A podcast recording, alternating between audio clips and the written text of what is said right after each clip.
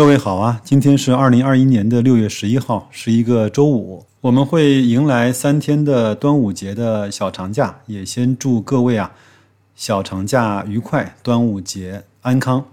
我们这期呢，依然是来分享复听值得的部分啊，是我在段永平的投资访谈录为大家摘录的一个特别有深度、特别好的一个内容，就叫投资的功夫。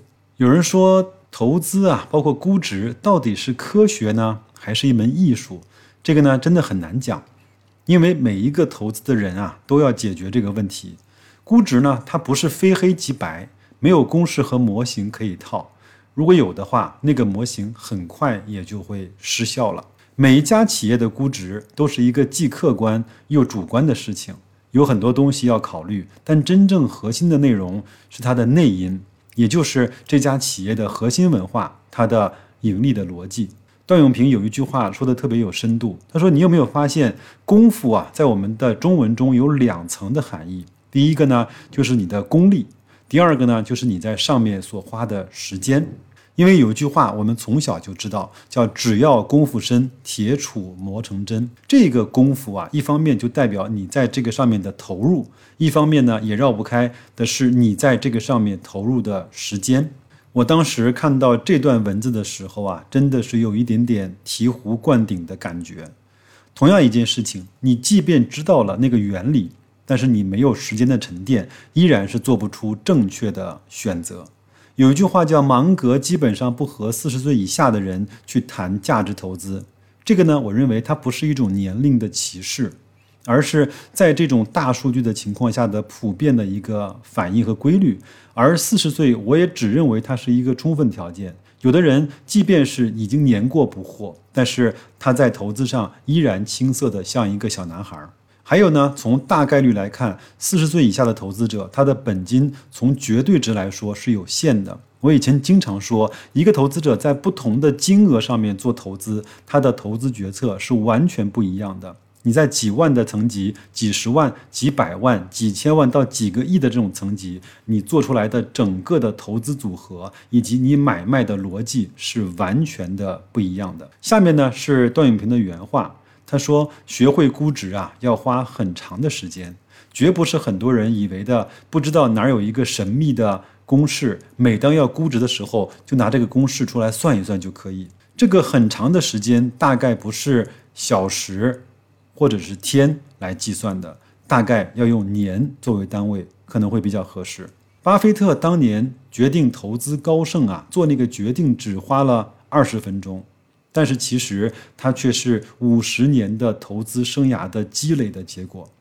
段永平当时重仓网易，现在看起来非常的辉煌。我们去找各种各样的原因和理由帮他去做嵌套，但是那个决定在当下也不是一个那么容易做出的决定。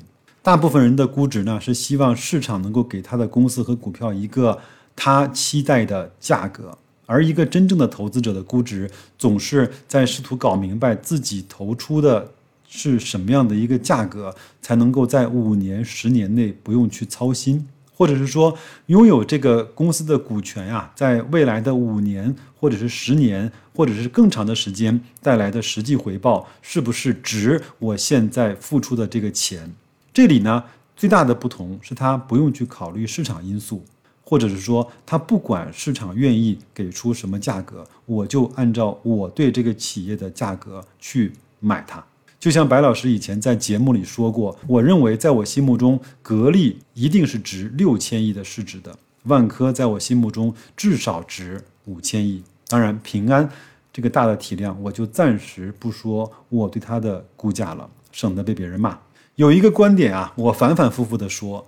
我知道很难被真正的践行，就是你要把你买的上市公司考虑成一家根本没有上市的企业，那么那个时候你愿意用什么样的价格去持有它的股权？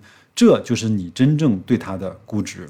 在摒弃了非常容易的买卖获利的机会之后，你再考虑这家企业如何去获得盈利，那么这个时候你就会去更多的看它的业务，看它的团队，看它的企业文化。看它的持续性和增长，以及看它资产的优良程度。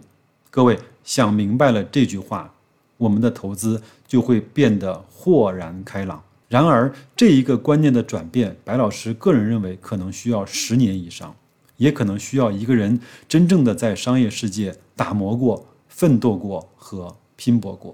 还有一个观点，如果你需要去按照那个计算器才能够算出来的利润，那还是不要去投它了。如果你毛估估都觉得它不能够明显看到便宜，那也不要去投资它。他说：“芒格说，巴菲特呢从来没有去按计算器去估值一家企业，那何况是我们这些纳米级的小散户呢？到底是定量难还是定性难？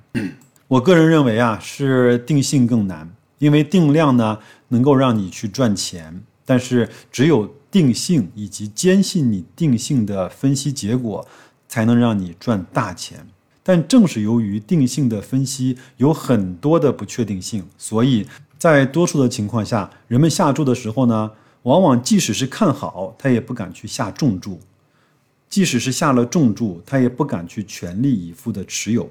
各位想想看，我们是不是正是如此？最后呢，分享一段段永平当年买万科的时候的一些情况。他当时买万科的时候呢，万科的市值大概是在一百五十个亿。当时他觉得万科这样的企业一年赚个几十个亿应该是早晚的事情。当时整个的市值不到两百个亿，确实是觉得很便宜。还有个原因呢，他认为万科不会做假账，因为他认识的那个王石不是做假账的人，所以当时他买的理由都在这边了，那个价格就不用太去精打细算了。他最后说，如果当时万科有人愿意全部按照一百多个亿卖给他。他会非常乐意把它给买下来，所以他买一部分他的股权也是非常乐意的。我看过一个段永平的访谈，在访谈的时候呢，万科他已经赚了百分之一百还要多了。最近几天啊，白老师在 B 站上一直在看段永平的一个汇编，应该是有七个小时，是他在各种节目中的访谈和一些讲话，有人把它汇编成了一个完整的视频。我看完之后呢。会对他的投资理念以及他投资的生涯呀有一个更深入的了解，可能里面会有几句话会打动你。如果你真的愿意相信他，愿意去实践他，那么这些时间的投入以及你在那一刻的顿悟，就会成为我们以及各位在投资中真正的自己的功夫。最后呢，白老师再说一句我的肺腑之言和真切的感受。往往当你的股票和你的持仓不再上涨的时候，那个阶段正是每个人最好的做思考以及自我提升的时候。